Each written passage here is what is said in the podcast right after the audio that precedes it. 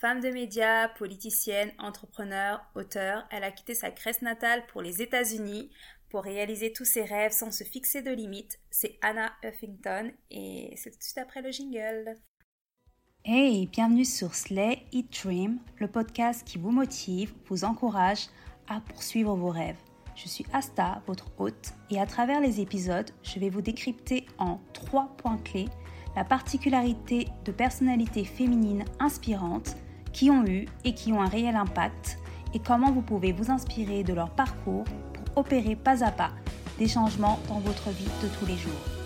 Car oui, il est temps de vivre la vie que vous vous êtes imaginé. Donc prenez place et abonnez-vous pour ne manquer aucun épisode. C'est parti Hello, j'espère que vous allez bien. Bon, j'ai pu voir dans vos stories, enfin dans certaines stories Instagram que certains menaient, euh, certains et certaines d'ailleurs, menaient la belle vie au soleil. Donc euh, profitez, je suis contente pour vous. Et je suis très heureuse de vous retrouver euh, cette semaine. C'est vrai que la semaine dernière, je n'ai pas pu sortir d'épisode, donc j'espère que je vous ai manqué. Me voici, me revoilà, plus en forme que jamais. Et aujourd'hui, j'avais envie de vous parler de Ariana Huffington, qui est euh, la fondatrice euh, du média en ligne euh, The Huffington Post, qui s'appelle maintenant The, The HuffPost. Et Anna Huffington, du coup, elle a créé, c'est une HuffPost, c'est une plateforme d'actualité qui a été créée en 2005. Et moi, c'est sur cette plateforme, d'ailleurs, que je commençais à lire des articles en anglais. Et c'est comme ça que je me suis entraînée pour m'améliorer et euh, je voulais vous parler d'elle aujourd'hui. Avant de, devenir cette fondatrice de cette plateforme de médias euh, connue à peu près dans, dans, le monde entier, non, enfin, je, pense que vous, la, vous connaissez cette plateforme. Hein. Juste une question comme ça, c'est vrai que je me dis, ça se trouve, vous connaissiez pas du tout la plateforme, mais maintenant vous allez la connaître en tout cas. Donc avant ça, c'était euh, c'était voilà, cette jeune fille qui est née en Grèce le 15 juillet 1950 et qui rêvait d'étudier aux États-Unis. Donc tout a commencé pour elle lorsque elle a vu une photo de l'université de Cambridge en couverture d'un magazine et elle a ramené euh, chez elle, dans la, elle, a, mis le magazine dans la cuisine et puis elle a montré à des amis et bah, ses amis l'ont regardé, ils ont rigolé, ils se sont dit mais de toute façon euh, euh, toi tu rêves, tu vas pas tu vas pas partir de la Grèce pour aller aux États-Unis, comment tu vas étudier là-bas? Mais sa mère a cru en elle et euh, lui a dit bah écoute, euh, c'est une très bonne idée. Voilà, sa mère lui disait toujours qu'elle pouvait viser les, étoiles et c'est ce qu'ils ont fait malgré que elle n'ait pas d'argent et qu'elle ne parle pas très bien anglais. Ils sont partis, euh, ils ont acheté du coup des billets bon marché pour aller aux États-Unis et visiter cette université de Cambridge. Donc elle s'est inscrite pour passer les examens et elle a été retenue parmi les douze derniers pour euh, le dernier entretien. Donc elle n'a pas lâché l'affaire et elle a été acceptée. Elle a été acceptée et malgré que voilà, elle avait tout de même des doutes euh, sur euh, sur l'apprentissage sur l'apprentissage d'une nouvelle langue, sur l'apprentissage des cultures dans un nouveau pays et, et sur le fait bah, qu'elle échouerait certainement. Mais elle s'est dit le succès, l'échec, le, succès, c'est pas incompatible.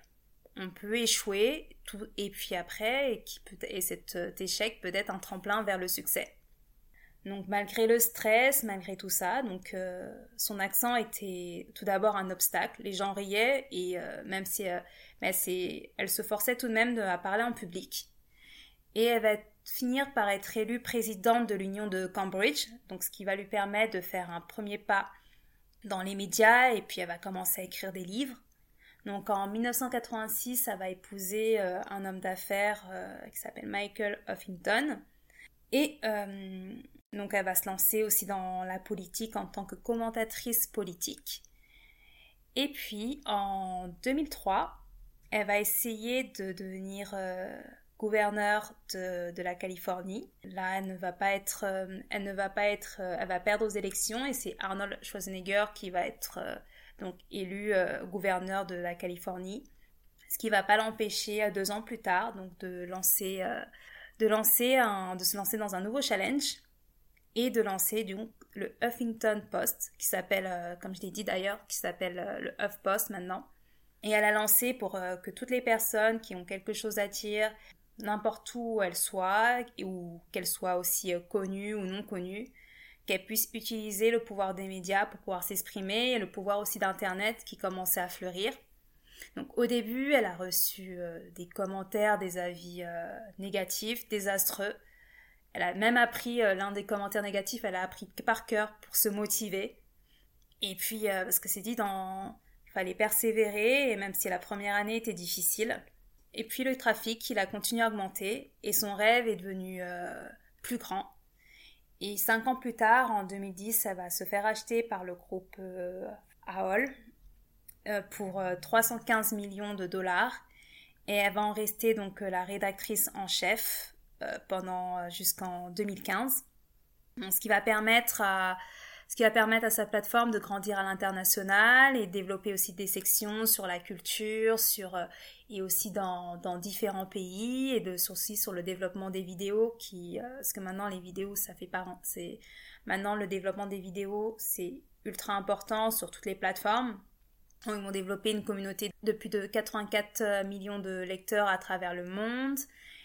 Et euh, puis euh, voilà, en 2015, elle va se lancer dans un nouveau challenge en lançant une start-up euh, sur la santé, le bien-être et aussi comment avoir un parfait équilibre entre bah, le travail et la vie personnelle et en tout en privilégiant également le, bah, le sommeil, en insistant que dormir nous rend aussi efficace, que ce soit dans notre travail, que ce soit dans, dans notre vie de tous les jours. Et Anna Huffington, c'est aussi l'auteur de 15 livres, dont 5 euh, best-sellers qui sont traduits en 16 langues. Elle a été passionnée par avoir une belle vie et, euh, ce qui impliquait pour elle une sorte de leadership, un leadership pour, euh, pour les femmes et jusqu'à aujourd'hui, elle n'a cessé de se réinventer.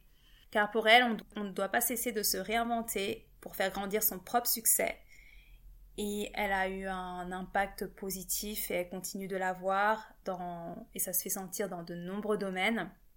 Et c'est pour ça que c'est une aujourd'hui c'est une figure incontournable euh, du dépassement de soi dans, et aussi de la persévérance. En tout cas pour notre époque. Elle a toujours essayé de réinventer euh, réinventer le succès et le monde en général euh, malgré que voilà qu'elle partait de loin, qu'elle était grecque, qu'elle parlait pas un mot de, elle parlait pas d'un mot d'anglais et euh, voilà, ça n'a pas empêché de conquérir les États-Unis et au-delà. Alors c'est la fin de cet épisode, j'espère qu'il vous aura plu. Si c'est le cas, mettez-moi un avis 5 euh, étoiles sur si vous m'écoutez sur Apple Podcast sur Apple Podcast pardon ou sur Spotify et voilà N'oubliez pas de vous abonner pour ne manquer aucun épisode. Et puis partagez, voilà, partagez l'épisode, euh, voilà, si l'épisode vous a plu, partagez-le à fond. Et je vous dis normalement à la semaine prochaine. Bonne fin de semaine et bon week-end